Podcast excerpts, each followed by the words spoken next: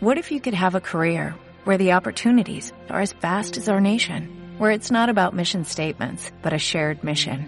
At U.S. Customs and Border Protection, we go beyond to protect more than borders, from ship to shore, air to ground, cities to local communities. CBP agents and officers are keeping people safe. Join U.S. Customs and Border Protection and go beyond for something far greater than yourself. Learn more at cbp.gov/careers.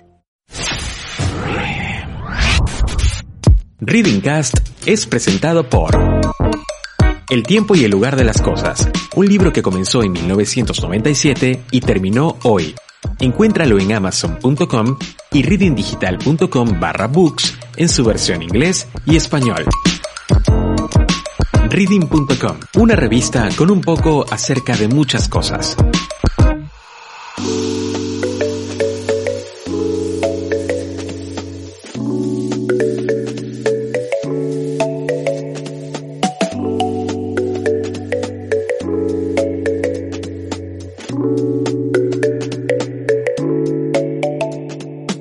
Sí que hemos recorrido un montón de temas en el podcast, ¿no? Pero resulta que algo que nos está empezando a llamar mucho la atención es responder alguna de estas preguntas. ¿Ustedes alguna vez han notado que dentro de su círculo familiar hay miembros del clan, de la familia, a quienes no les ha ido bien con el dinero? Eh, son esos que identificamos rápidamente porque siempre tienen una idea, la tratan de llevar adelante, al tiempo le preguntamos si parece que no funcionó y por lo general te piden algo de dinero prestado o siempre están con quejas referentes al dinero. ¿Qué pasa con esas personas? ¿Por qué no les va bien con el dinero? Bueno, resulta que con varios de los expertos que hemos hablado en el podcast nos han contado que esto puede venir con unas creencias pasadas, ¿eh? como que cómo nos educaron a nosotros sobre el dinero. Esto puede ser desmitificado por algunos expertos también, dándonos unas orientaciones del por qué esto ocurre, pero sin embargo siempre nos queda la duda. ¿Por qué a alguien le va bien con el dinero y a otros no? Bueno, resulta que existen pasos que nosotros podemos empezar a tomar o decisiones que empezamos, podemos empezar a tomar desde hoy para que nuestras finanzas personales puedan ir cada vez mejores.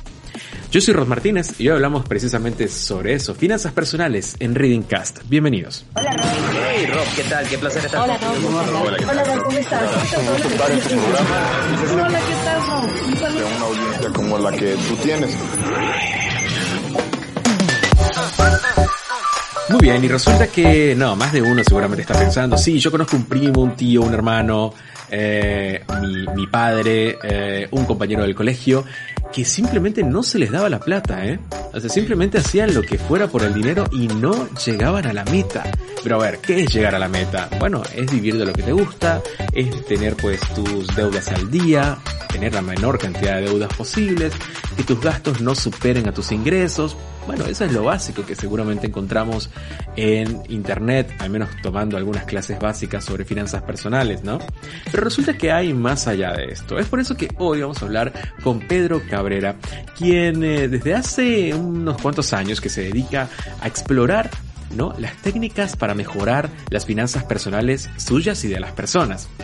Él cuenta una historia muy interesante. Eh, autodidacta, comenzó a buscar información en internet y empezó a aprender un par de trucos para tener unas finanzas personales saludables. Actualmente estudia una eh, carrera de administración en la Universidad de Buenos Aires.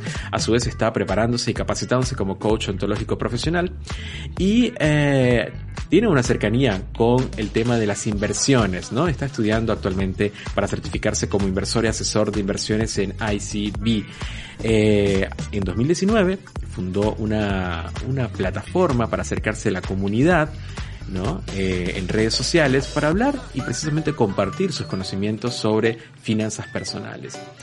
Él actualmente está con nosotros conectados desde Buenos Aires para hablar precisamente sobre estos temas. Hola Pedro, ¿qué tal? Bienvenido a Reading Cast. Hola, ¿qué tal Rob? ¿Cómo estás? Un gusto Muy bien. estar acá.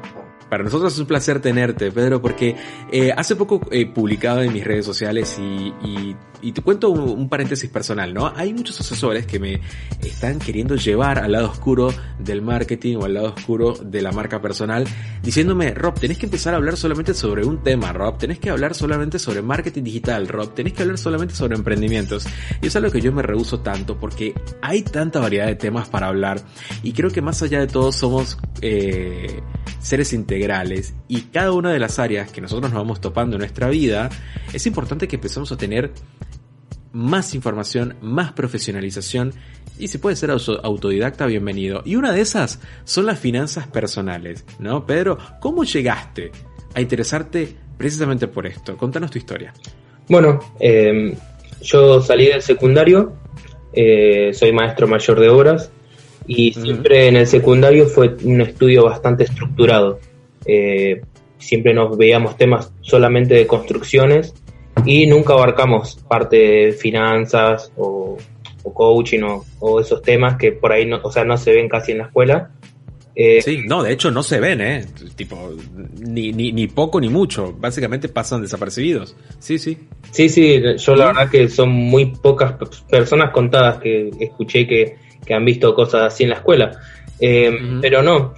Y ahí empecé a trabajar a pocos meses de recibirme y empecé el primer mes que no, tenía plata, eh, tenía dinero, no sabía qué hacer porque nunca eh, tenía eh, plata como para administrar, digamos. Y entonces yo quería saber cómo administrarla porque a las tres semanas ya no tenía más plata, o sea, no llegué ni a fin de mes, digamos, con mi primer sueldo. Claro, claro. empezando a investigar en, en YouTube algunos videos, encontré un montón de videos en su época eh, esto fue eh, hace cuatro años. Y bueno, empecé a interiorizarme en lo que son las finanzas. Eh, mis padres no, nunca no, me enseñaron de chico cómo administrar, no, no, lo habían visto ellos, a, ellos tampoco le enseñaron, es como que viene de, de, padre, hijo y la mayoría de personas así, ¿viste? sí, sí. Bueno, entonces yo me empecé a interiorizar, me empecé a administrar mucho mejor con mi sueldo. Pude, pudimos en familia, con mi papá, mi mamá, pudimos salir de una deuda bastante grande que teníamos ese mismo año, por una de las cosas que había aprendido. Y bueno, ahí me empecé a meter de lleno. Y desde hace cuatro años, que tres, cuatro años ya que, estoy muy metido en el tema. Y bueno, empezó, es así empezó en cómo en este mundo enorme de las finanzas. A ver, es yo quería tener esta conversación con Pedro porque más allá de sentar acá a este lado de la pantalla a un administrador de empresas graduado de cualquier otra facultad, eh, para nosotros en reading.com es muy importante eh, poder toparnos con historias reales de cuando tenemos un instinto eh, que nos va llevando a querer solucionar ciertos problemas de nuestra vida. Y déjenme decirles que de hecho, partiendo de ese principio, por eso es que existen carreras como el coaching, como el counseling, como los asesores del orden o de la organización en casa, el orden digital, temas que hemos hablado en el podcast, obviamente, eh, que son como una especie de nuevas profesiones que básicamente nacen a raíz de la necesidad personal de quien decide eh, solucionar un problema por sus propias manos, ¿no? Y más un maestro de obras, imagínate, tomar las cosas con sus propias manos es una de sus eh, tareas principales, ¿no? Eh, entonces por eso la historia de Pedro a mí me resulta muy interesante porque precisamente es eso, es cómo yo tengo un problema y cómo yo tomo las riendas del problema para buscarles una solución. Porque si bien lo, lo marcaba Pedro, en Internet está todo, lo bueno y lo malo, lo confuso y lo difuso, pero también hay un montón de tips y recomendaciones que funcionan. Entonces, cuando nosotros hablamos de finanzas personales, ¿a qué nos referimos, Pedro? Bueno, cuando hablamos de finanzas personales nos referimos a lo que nosotros vivimos diariamente, cuando vamos a comprar al kiosco, vamos al supermercado, eh, hacemos una compra. Las transacciones cotidianas, ¿no? Un poco las transacciones diarias cotidianas, ¿cierto? Sí, sí, sí, exactamente. Todo lo que vamos gastando diariamente en el mes las finanzas personales eh, se ve todos esos temas. Entonces ahí eh, eh, quiero recalcarlo porque quizá alguien que pueda ver esto dice, mm, no, estás hablando de finanzas, eso como que no tiene que ver conmigo, eso debe ser un poco más complejo, debe ser porque para personas que tienen una pyme o tienen una empresa. No, las finanzas personales precisamente el nombre lo dice, es todas las transacciones cercanas al individuo, a la persona, desde la mínima compra que hacemos hasta la compra más pensada, ¿no? Eh, esas serían las finanzas personales a las que nadie es ajeno. Pero entonces si nosotros decimos, bueno, pero si son transacciones chicas o sencillas o, hasta improvisadas, entonces ¿cuál es el big deal? ¿Cuál es la, importancia de las finanzas personales? ¿Por qué son tan importantes? Yo creo que eh, son muy importantes porque siempre tenemos que estar eh, conviviendo en, los gastos diarios, haciendo todas las compras. Entonces, yo creo que la mayoría de personas, como no tienen una buena relación con el dinero, por así decirlo, se endeudan, no se administran bien o no saben ni siquiera en qué gastaron. O sea, llegan a fin de mes y dicen que me gasté todo el dinero entonces yo creo que ahí está la importancia, en, tratar de formar hábitos en que nos mejores, eh, que mejoremos ¿no? esa administración. Y yo creo que ahí las finanzas personales es, es muy importante. Ahí cuando dijiste que más de uno cobra el sueldo y no llega a fin de mes, unos cuantos levantaron la mano, ¿eh?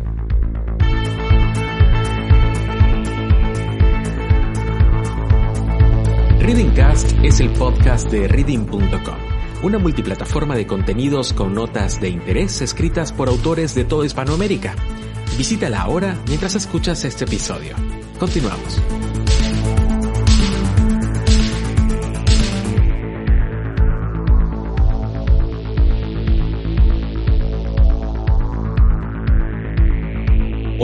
Prendemos la tele y vemos algún noticiero o vemos cualquier tipo de informe financiero y es algo que se recalca en cualquier país de Latinoamérica.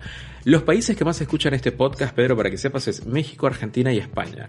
Tres países con economías bastante complicadas y que básicamente, si, si, si son reconocidos por muchas cosas positivas, también son reconocidos por tener economías inestables. Eh, España, bueno, sube y baja de vez en cuando. La Argentina tiene una crisis cada 10 años y México vive también una situación económica eh, e, y, de otros aspectos, pero económica particularmente muy complicada. Entonces, mencionaste algo que es muy importante, que son los hábitos de consumo. ¿eh? Entonces, ¿qué, qué, es, ¿qué es esto? Cuando nosotros llegamos a no tener un poco de registro o noción de cuáles son las transacciones que estamos haciendo, eh, están los malos hábitos y los buenos hábitos, pero contanos en este caso de las finanzas, ¿qué son unos hábitos de consumo? Bueno, los hábitos de consumo, eh, vamos a ir a lo más particular que todas las personas compramos, son las compras diarias de comida, por ejemplo. Eh, la mayoría de personas, por ejemplo, no, no, no, no planifican lo que van a, comprar en todo un mes. Entonces van comprando por día y no, es verdad. no llegan, a fin de mes a veces no llegan o tienen que pedir prestado o usan la tarjeta de crédito.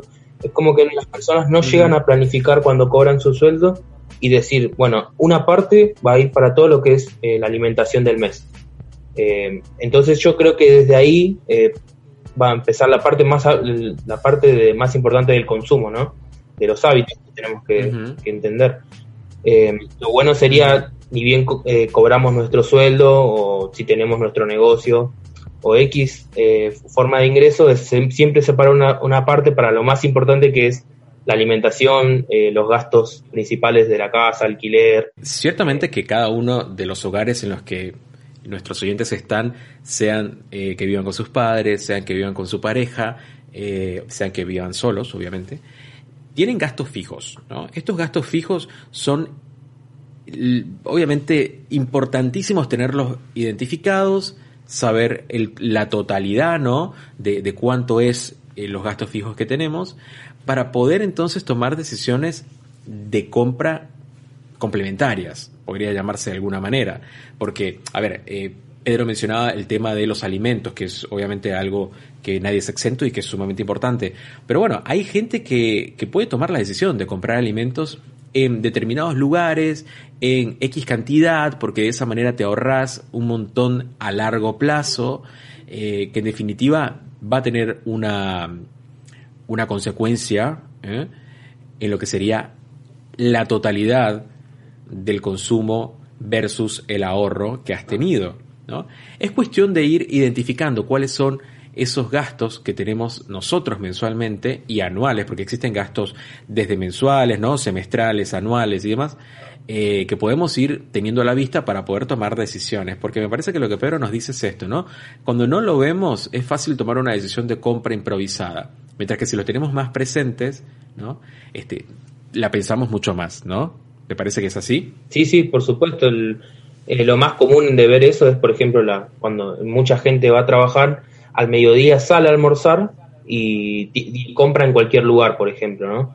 obviamente tiene que eh, alimentarse todo, eh, almorzar, pero por ejemplo, podríamos en un solo lugar planificar la comida de un mes, eh, decir, no sé, a un restaurante, mira, yo quiero armar un plan de un mes, de tantos días, yo todos los días te voy a comprar, y ahí, por ejemplo, te pueden hacer un precio. O decir, bueno, yo tales días voy a ir acá, tales días acá no.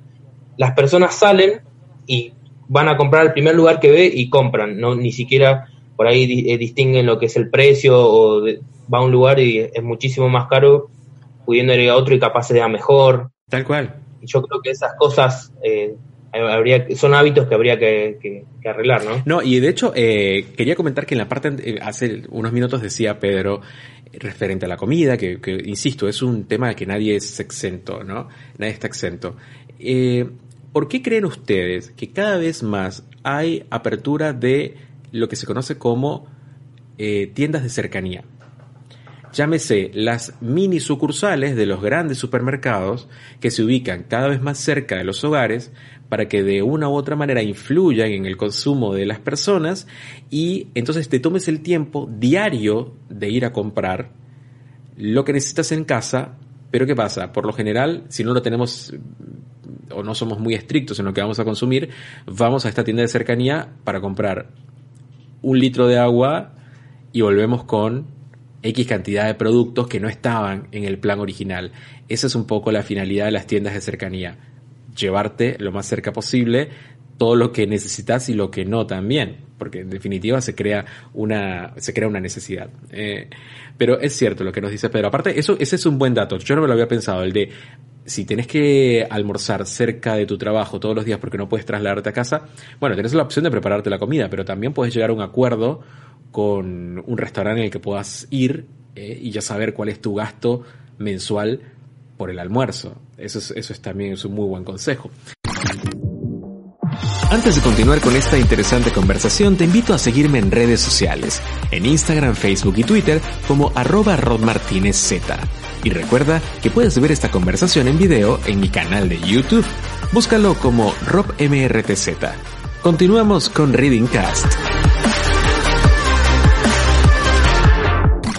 Te decía antes, existen buenos hábitos, existen malos hábitos. Eh, hablamos de hábitos en general, pero si los, si los tendríamos que distinguir, cuando hablamos de malos hábitos, ¿cómo se los ponemos en la cara a la gente para decir, esto es un mal hábito, deja de hacerlo? El hábito que, más se me viene con las consultas que me hacen eh, las personas, las tarjetas de crédito. El uso de las tarjetas de crédito yo creo que es el hábito eh, donde más deuda le genera a las personas. A la, yo digo, la mayoría de personas que me consultan Totalmente. Eh, son de tarjetas de crédito, de, deuda de tarjeta de crédito. Yo creo que ahí... Sí, de hecho, hace, hace, hace unas horas estaba hablando con, con mi pareja y, le, y estábamos hablando un poco sobre el tema de las tarjetas de crédito, de cómo se usan las tarjetas de crédito, porque creo que también en el mercado hay una desinformación muy grande respecto a las tarjetas de crédito. Que de hecho, eso es un, apartado que tenemos en nuestra conversación que vamos a desarrollar un poco más a, profundidad. Pero para que les quede a ustedes un poco como preámbulo, la tarjeta de crédito ¿Qué es una tarjeta de crédito? Una vez alguien me dijo esto, a ver si estás de acuerdo, Pedro. La tarjeta de crédito es una herramienta eh, que vos vas a poder disponer, pero que en definitiva no es tuya. Es decir, ese plástico tiene un dinero, está ¿no? enmarcado en un monto total, pero que es no es tuyo ese dinero. O sea, de hecho es un préstamo que te están haciendo. Tenés que entenderlo desde ahí. Es un préstamo que te hace una institución bancaria con unos términos y condiciones que nadie lee. Entonces, ¿qué pasa? Cuando vas a hacer uso de la tarjeta de crédito, estás usando un dinero que no te pertenece lo que recomendaba al menos este financiero que en algún momento entrevisté me decía lo, lo, más recomendable es hacer lo que hacen los millonarios, lo que hace Donald Trump, lo que hace otro tipo de, de millonarios en general, paguen en cash. Porque la deuda termina siendo, la, perdón, la tarjeta de crédito, el uso de la tarjeta de crédito es una deuda futura. ¿Mm? Bueno, por ahí va. si vos tendrías que explicar a la gente esto, ¿es así o cómo lo ves? Eh, yo lo veo un poco diferente porque A ver. a veces hay mu- muchos beneficios que se pueden obtener con la tarjeta de crédito, incluso pagando como si fuera en efectivo, en cash. Eh, por ejemplo, en, en pagando cash en un supermercado a veces tenés un 10 10-15% de descuento, eh, te van sumando puntos a la tarjeta para distintas cosas. Eh, yo creo que si uno eh, sabe usar eh, bien la tarjeta de crédito, no va a tener ningún problema. Es como si fuera eh, su dinero, digamos, efectivo. Pero bueno, una las personas tendrían que estar conscientes, o sea, tenemos que ser conscientes de que no es parte de mi sueldo la tarjeta de crédito. Que la mayoría de personas por ahí no entienden eso, que no es, que parece que es un sueldo, que es parte del sueldo la tarjeta, y no, no es así, porque llega un momento que eso va a generar tanta deuda que vas a tener una bola enorme, se le hizo una bola de nieve en las finanzas, Ujú. Que va a ser casi imposible pagar o, y- o a medida que vas a querer pagar, más intereses van a ir pasando. Piénsenlo, porque tienen una tarjeta de crédito, eh, vamos a hablar en dólares para que la gente en toda Latinoamérica pueda entender. Tenemos una tarjeta de crédito de 5 mil dólares ¿eh? Eh, y tu sueldo es de 1.500 dólares, 2.000 dólares.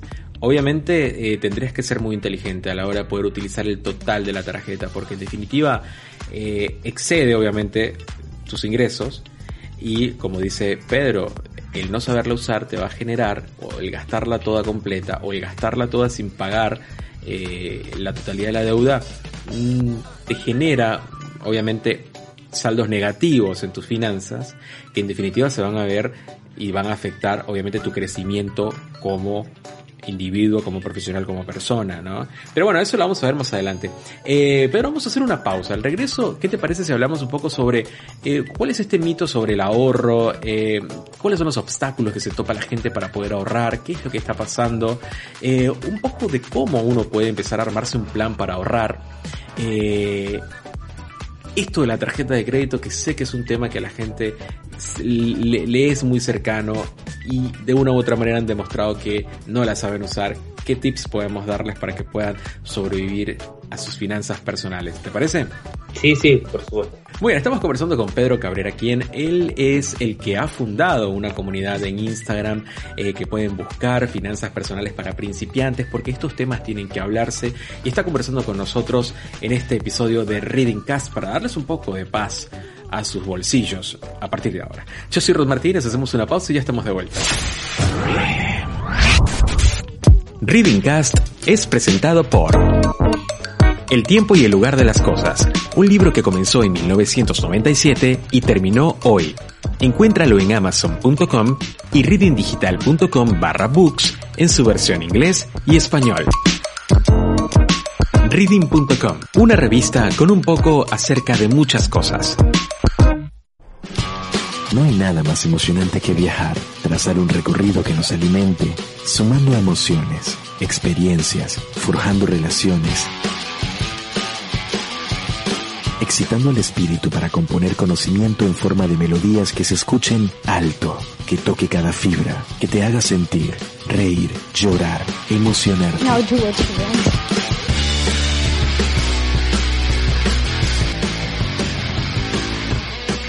En ese viaje estamos nosotros, un grupo de personas que intentamos entender el mundo tal y como lo conocemos, pero más allá.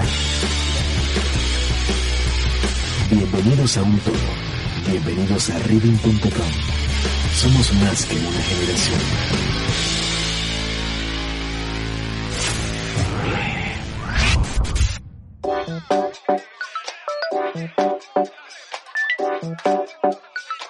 Muy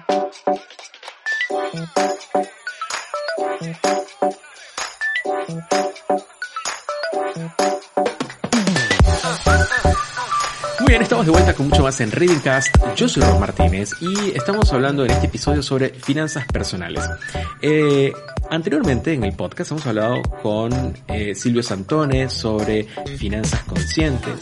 Eh, él explicaba, por ejemplo, cómo nosotros tenemos que estar, eh, es un poco un poco más metafísico, ¿no? Pero cómo eh, el dinero existe el dinero bueno, el dinero malo, el dinero bueno, el dinero bueno que generamos con nuestro, nuestro trabajo, pero dedicado a nuestra pasión, ¿eh? a lo que nos gusta hacer. Ese es un dinero muy bueno, es un dinero positivo que viene.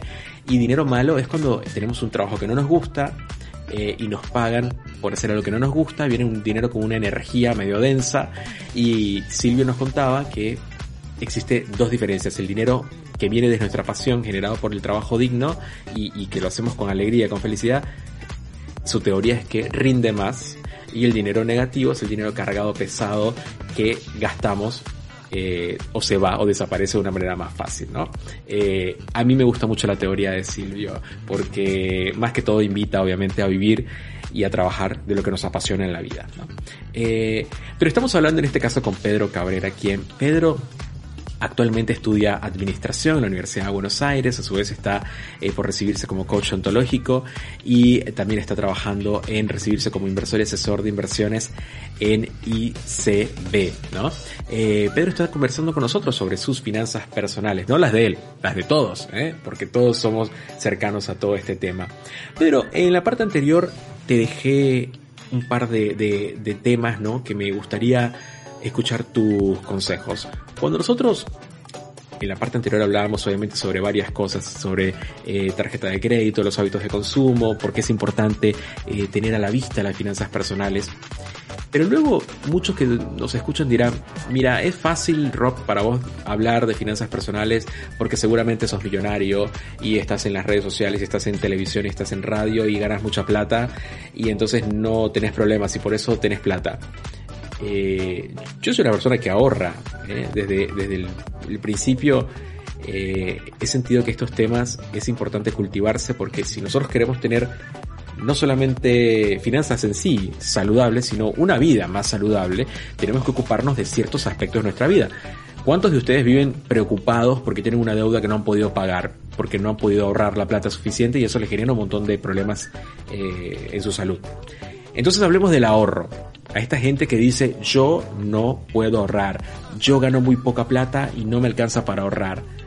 ¿Qué pasa? ¿Cuáles son esos obstáculos y, cómo podemos darle un poco de orientación para lograrlo, Pedro? Bueno, eh, en principio habría que ver la mentalidad ¿no? de, cada persona, eh, porque la mayoría de personas que me han llegado y, y yo he estado hablando, tienen un problema con el ahorro porque piensan que ahorrar es limitarse en un montón de cosas. Es cierto. Eh, eh, creen que el ahorro es casi imposible porque me dice, bueno, si yo ahorro no voy a poder salir, si yo ahorro no voy a poder darme mis gustos y demás cosas que se podrían decir, ¿no? Eh, pero no, no, no va más allá. el ahorro es una parte de nuestro futuro. Yo lo veo así, ¿no? De decir, yo ahorro para un objetivo a futuro. Eh, principalmente yo creo que primero habría que poner un objetivo, tener un objetivo del por qué ahorro, ¿no? Porque no, no, es, no, no está bueno el ahorrar, el ahorrar por ahorrar, sino saber, bueno, mira, yo estoy ahorrando para esta razón, por este motivo estoy ahorrando. Esto como principal, ¿no? Empezar. Y la mejor forma de empezar a ahorrar es, ni bien tenemos nuestro ingreso, nuestro sueldo, antes de empezar a gastar, como la mayoría de personas hacen, y después lo que queda ahorrarlo, definir ya directamente un porcentaje que es para el ahorro y después gastarlo. ¿Y cuánto es ese porcentaje? Porque yo he escuchado varias teorías que nos hablan desde el 20% en adelante o para abajo. ¿Cuál recomendarías vos? Eh, yo creo que para comenzar, cualquier porcentaje, aunque sea lo mínimo, un 1%, un 0,5% estaría excelente, porque eh, hay que empezar a formar el hábito del ahorro. Es, es algo de mucha constancia porque no sirve ahorrar un mes 50%, 60% del sueldo y otro mes no ahorro nada. Claro. Y el otro mes tampoco y después ahorro de vuelta. Claro. Es preferible ahorrar 5 o 10% todos los meses y ya tener el hábito de ahorro. Eso yo creo que formar el hábito es mucho más importante que de cuánta plata pongo en sí, ¿no? Yo había escuchado alguna vez que de una también de una experta en finanzas personales que decía eh, cuando recibimos nuestro sueldo lo primero que debemos tener presente es a pagarnos a nosotros. Entonces ella decía que el pagarnos a nosotros básicamente era destinar este porcentaje a el ahorro. Eso es pagarnos a nosotros. El resto es pagar nuestros compromisos. O sea, pagar el alquiler, pagar la tarjeta de crédito, pagar la colegiatura, pagar la obra social, lo que, lo que quieras. Pero el pagarnos a nosotros es el hábito del ahorro que bien lo decía Pedro, puede ser desde el 1% de la totalidad de tu salario. Eh, no necesariamente tiene que ser un monto muy grande para poder sentir que estás ahorrando de verdad, ¿no? Porque el ahorro parte desde, recuerden ustedes cuando éramos chicos y teníamos el chanchito o el cochinito donde poníamos monedas y demás, eso era eh, cultura del ahorro. Lástima que con el tiempo eh, va desapareciendo esa, esa teoría, pero lo que nos dice Pedro es eso, ¿no? Tener presentes de que eh, podemos empezar a tener decisiones, a tomar decisiones nosotros mismos para ahorrar lo que podamos. Readingcast es el podcast de reading.com, una multiplataforma de contenidos con notas de interés escritas por autores de toda Hispanoamérica. Visítala ahora mientras escuchas este episodio. Continuamos. ¿Cuál es lo que más has escuchado en tu comunidad cuando te dicen cuál es su problema principal para poder ahorrar? El hecho de que ganan muy poco, el hecho de que pueden eh, o ya tienen deudas en sí eh, trabajando contra ellos y no les permite tomarse algo de sus ahorros. ¿Qué te cuentan? Mira, hay muy, es muy variado, ¿no? Porque tengo un poco de todas las preguntas, pero sí, yo creo que hay tres de los principales eh, que se podría decir de por qué no ahorran. Una es porque están con mucha deuda y no, no, le, no les da el porcentaje para ahorrar, digamos, nada. Eh, otra es que no le alcanza el sueldo. Eso, ahí es otro trabajo, ¿no? Porque ahí se podría analizar en qué hacer una planilla de gastos y en qué gasta cada cosa, ¿no? Del sueldo y por qué no le alcanza. Ese sería eh, otro apartado. Y otro que parece muy raro, ¿no? Pero personas que ganan muy bien, pero muy más del promedio de las personas y, tiene un excesivo gasto, o sea, no sabe en qué gasta y, no, no puede ahorrar porque no sabe. Eh, me ha pasado varios casos eh, y me pareció muy interesante porque no, la verdad que no tenía de ese lado, nunca lo había visto de esa perspectiva, de que gana, por ahí ganan mucho más o más del triple por ahí personas eh, con otros sueldos más normales, claro, con el sueldos promedios, y no, no le alcanza, digamos, a, esa persona, pero decís es imposible y ves después la planilla, armamos y ahí, ahí se puede. Sí, y decís, te sobra un sueldo y medio para ahorrar más o menos, ¿entendés? Claro. Claro, eh, es un poco lo que decíamos antes, ¿no? Como el desconocimiento de realmente a dónde se va nuestra plata, ¿no? Porque en definitiva eh, podemos saber cuánto recibimos, pero eh, ¿cómo puede ser, ¿no? Que sepamos cuánto decidimos, cuánto recibimos, cuánto, cuando vamos a una entrevista de trabajo, sabemos que una de las preguntas va a ser querer saber cuánto va a ser el sueldo, pero una vez que ya lo tenemos, ¿no? En nuestras manos, no nos interesa saber cuánto es nuestros egresos, o sea, es como que de repente nos interesa lo que recibimos más no lo que egresa. Pasa eso también, es, es impresionante. Eh, ahora, nombraste el tema de las deudas, ¿no? Cuando gente que te dice, mira, yo lo que siento es que estoy muy endeudado eh, y no puedo ahorrar. Entonces, uno, ¿qué debería tener en cuenta a la hora de asumir un compromiso de pago? llámese mal conocido como una deuda. ¿Qué hay que tener en cuenta? Yo creo que primero, antes, para tener en cuenta lo principal, es armar una planilla de gastos, decir, yo tengo todos estos gastos. Más o menos todos los meses voy a tener esta cantidad de gastos. Y ahí ver recién si yo puedo eh, como adquirir la deuda, ¿no? Porque muchas veces no vamos a poder adquirir la deuda, pero nosotros ya vamos a tener conocimientos de que no con una planilla de gastos y estamos organizados. Yo creo que ahí el punto, si todavía no estamos endeudados y nos queremos endeudar para algo, por ejemplo para unas vacaciones y decís, bueno, yo de acá a un año me quiero ir a vacaciones estando acá, por ejemplo, a Europa. Bueno, yo entonces me voy a endeudar un año y voy a ver si mi sueldo me alcanza. A ver, me organizo y digo, bueno, entonces este porcentaje lo puedo usar para la deuda. Entonces sí me alcanza. Yo creo que verlo desde ese punto ahí ya planificado ya es otra cosa que, que ir y comprar por comprar o endeudarnos por Una vez eh, también escuché, yo, a ver, como, como podrán escuchar nuestros oyentes, eh, trato de buscar esta información desde muchos ángulos, ¿no?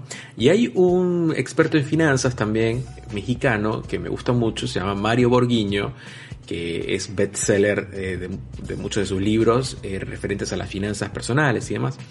Eh, Mario, en una entrevista que le hicieron hace un tiempo, decía, ¿cómo saber si yo me puedo comprar algo, por ejemplo, vamos y tenemos ganas de comprar una nueva tele. Entonces, bueno, porque la tele que ya tenemos está obsoleta o no nos gusta, no importa la razón. Pero queremos una nueva tele. Entonces le decía, ¿cómo saber si te puedes comprar la nueva tele? Y él tenía un consejo, decía, eh, vos te podés comprar la tele si te la, si te la podrías comprar dos veces. ¿Cómo?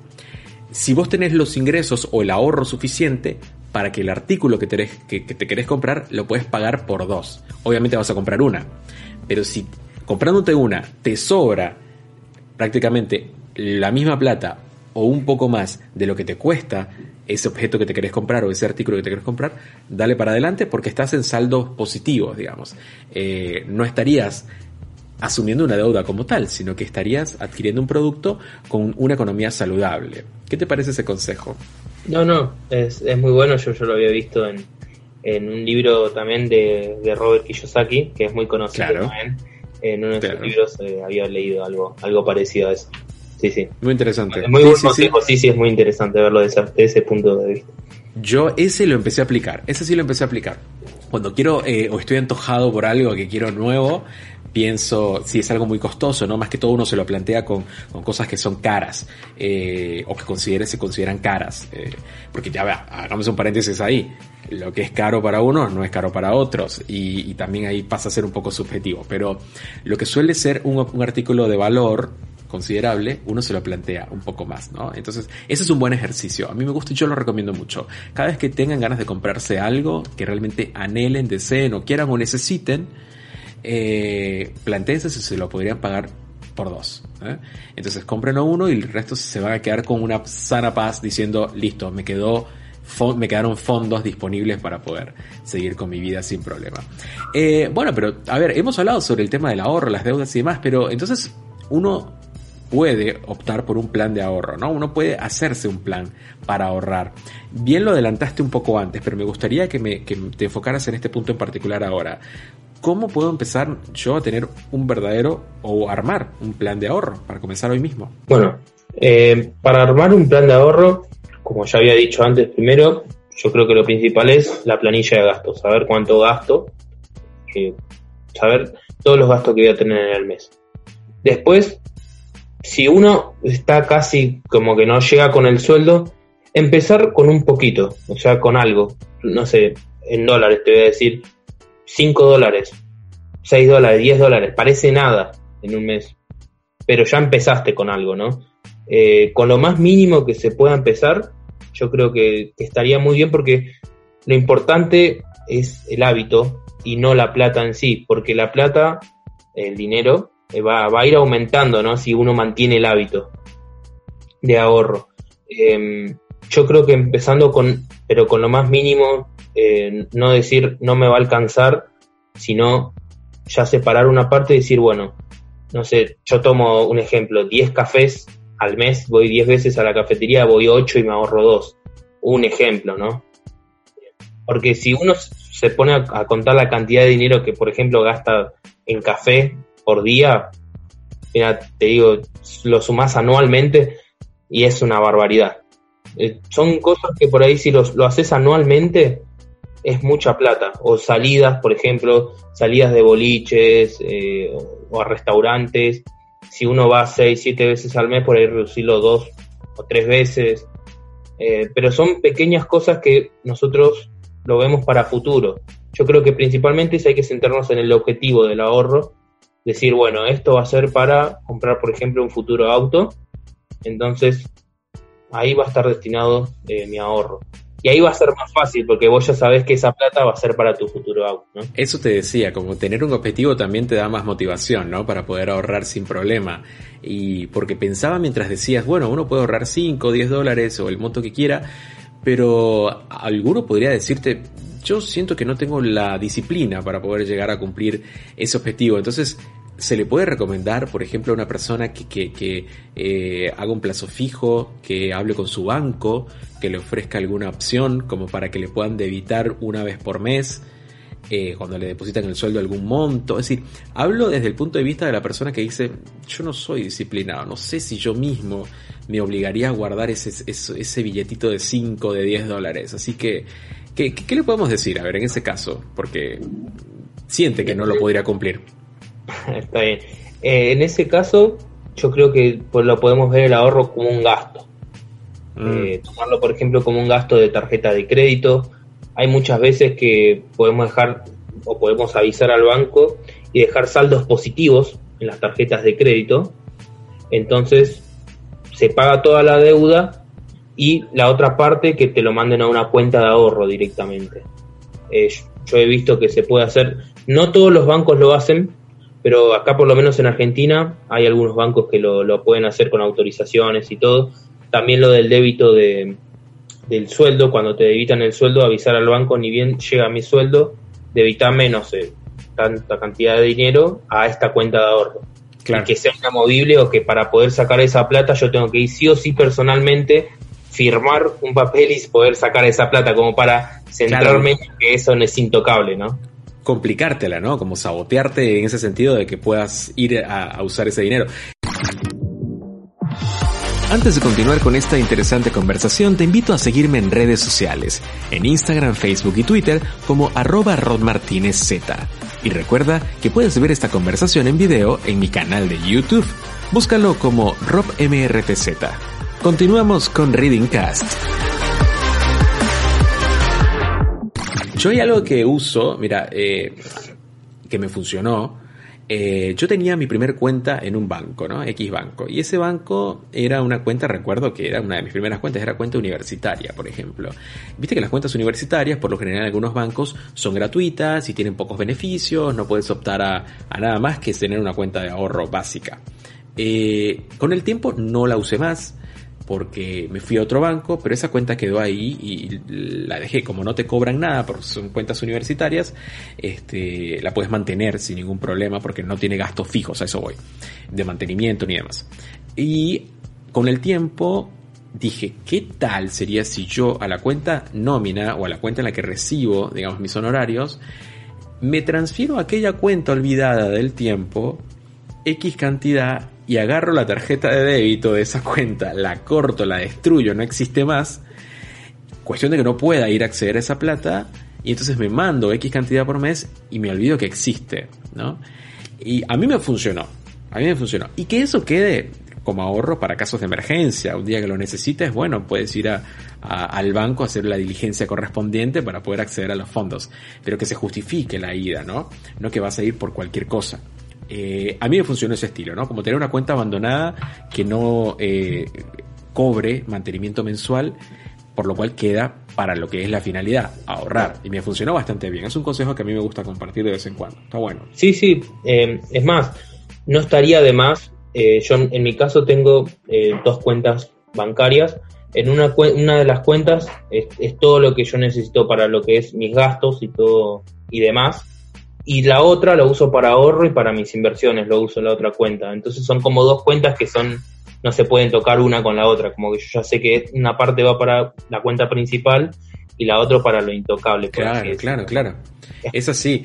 Eh, ahora, nosotros hemos hablado de, de, muchos temas y me gustaría cerrar con, así como hablamos del el armado de un plan de ahorros, también deberíamos tener presentes una planilla de gastos, que es un poco lo mencionaste también. Y, que me hablaras también sobre qué son los gastos hormiga para poder llegar a la planilla de gastos. ¿Qué podemos decir de eso? Bueno, los famosos llamados eh, los gastos hormigas eh, son muy escuchados en el ámbito de las finanzas personales. Eh, son esos gastos, por ejemplo, que no sé si te has dado cuenta que cuando vamos al supermercado o a las farmacias, siempre que hacemos toda la compra, ya sabemos todo lo que vamos a comprar, vamos a la caja y encontramos que en la caja hay una, una mesa de por ahí dos metros, tres metros, que hay lleno de dulces o cosas así que por ahí salen baratísimos, ¿no? En dólares, no sé, por decirte un dólar o 0,5 dólares, o sea, baratísimos. Centavos, claro, sí, sí. Y decís, eh, bueno, me llevo algo, me llevo esto, total es baratísimo, puedo, no sé, un alfajor, un chocolate. Y vas contando la cantidad de veces que uno va al supermercado, por ejemplo, o a la farmacia, y esos son los gastos hormigas, que parecen que son pocos, o estoy en la calle y me compro una gaseosa, cosas así. Y al, al llegar a fin de mes decís, wow, este, estos gastos hormigas se hicieron un 20% de mi sueldo, por ejemplo, que puede pasar tranquilamente. Sí, sí. Eh, sí, sí. Esos son los gastos hormigas. Son los gastos que son im- imperceptibles, o sea, son muy bajos, de muy bajo costo, cuando uno lo compra, pero cuando ve cuántos gastos hormigas tuvimos en el mes, ahí se hace Claro, claro. un gasto Como bastante grande. Pueden parecer en principio como gastos insignificantes, pero el- la rutina o lo, o lo consistente que son en tu día a día, de que lo puedes comprar muy seguido, se transforma en un gasto importante. Eso es lo que nos quiere decir Pedro, es así. Y entonces cuando, eh, cuando hablamos de, de estos gastos y, y nosotros tenemos que tener una planilla de gastos, eso nos dicen mucho ustedes los, los, los que, los que estudian básicamente y se concentran en el tema de las finanzas personales.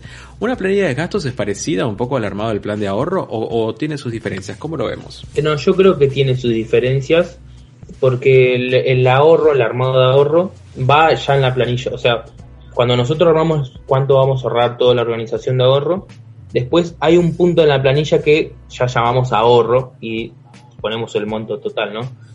Pero en la planilla de gastos eh, va- abarca todo, digamos. O sea, todos los gastos de lo más ínfimo hasta lo que no gastamos, ¿no?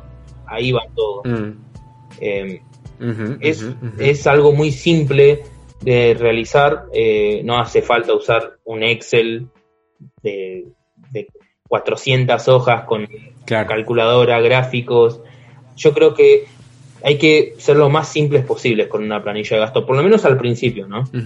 Y yo puedo comenzar, a ver, porque muchos nos pueden decir, bueno, pero yo quizá eh, no me doy maña con, con el celu, no me quiero descargar una aplicación, no quiero usar el blog de notas del celular, no, a ver, porque para poner excusas somos, estamos mandados a hacer, ¿no? Un poco con el tema de las finanzas, aún más. Entonces yo digo, bueno, con una libretita puedes empezar, puedes empezar a anotar el día a día de tus gastos. Me parece que hace unos días también en el podcast hablábamos con una experta en nutrición y ella mira lo que, lo que pareciera ser algo muy alejado, las finanzas con la nutrición, ambos casos tienen que ver con la administración de recursos para el consumo. Entonces, ella me decía, a veces no nos damos cuenta de lo que consumimos porque no llevamos un registro de consumo y es importantísimo, fíjate lo que nos dice, para el tema de la nutrición, llevar un registro de los alimentos que consumimos. Lo que nos está planteando hoy Pedro es lo mismo, llevar un registro de lo que gastamos. O sea, en vez de lo que consumimos, de lo que gastamos. De esa manera vamos a empezar a, tener más presente nuestras decisiones de compra, nuestras decisiones de gastos, de egresos. Eh, y siempre en lo personal el papel va por encima de lo digital. En mi caso, me gusta verlo escrito, me gusta sentir que yo estoy anotando algo porque toma hasta un poco de fuerza también cuando lo, cuando lo vemos desde ese punto de vista un poco más sensorial. Pero buenísimo, Pedro, me parece que son consejos muy interesantes. Eh, me gustaría hablar con vos en otro episodio sobre el tema de inversiones, que es algo bastante complejo y que más allá de lo complejo, también está muy cercano a la gente hoy para que puedan ¿no? empezar a, involucrarse con el mundo de las inversiones. También podemos hablar sobre las monedas, qué es esto de la criptomoneda, de los bancos digitales, cuáles son los beneficios de los bancos digitales en comparación con los bancos convencionales o tradicionales. Eh, hay mucho tema, ¿no? En tema de en tema dinero, tema finanzas, hay muchas cosas nuevas que la gente debería empezar a involucrarse desde ya, ¿no? ¿Qué te parece? Sí, sí, por supuesto yo creo que hay mucho para hablar y siempre que, que vos me digas, eh, vamos a armar otro podcast. Hablamos de inversiones, en inversiones también es un mundo impresionante porque tenés de todo tipo para hablar y así que estoy a disposición tuya, ¿no? Vos me decís y estamos a, al podcast de vuelta. Buenísimo, gracias Pedro por tu tiempo y por compartir con nosotros en Reading Cast. No, eh, agradezco, te agradezco a vos y a todas las personas que están escuchando el podcast cualquier consulta o duda que tengan o que quieran hablar o me pueden buscar por aprendiendo.finanzas en Instagram y ahí pueden charlar o preguntarme cualquier cosa que yo estoy a disposición de ustedes.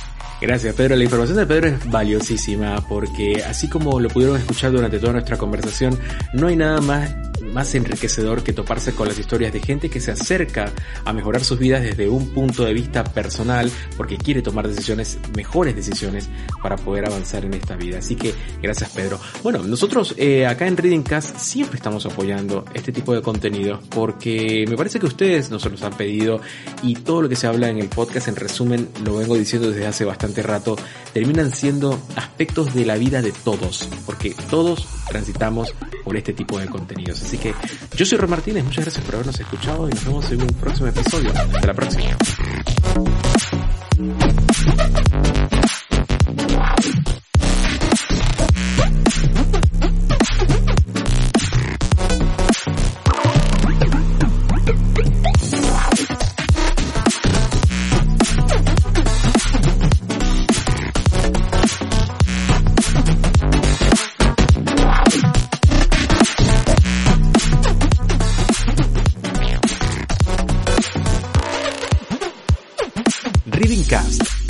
Presentado por El tiempo y el lugar de las cosas, un libro que comenzó en 1997 y terminó hoy.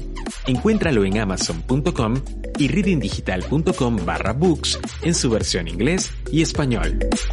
Reading.com, una revista con un poco acerca de muchas cosas.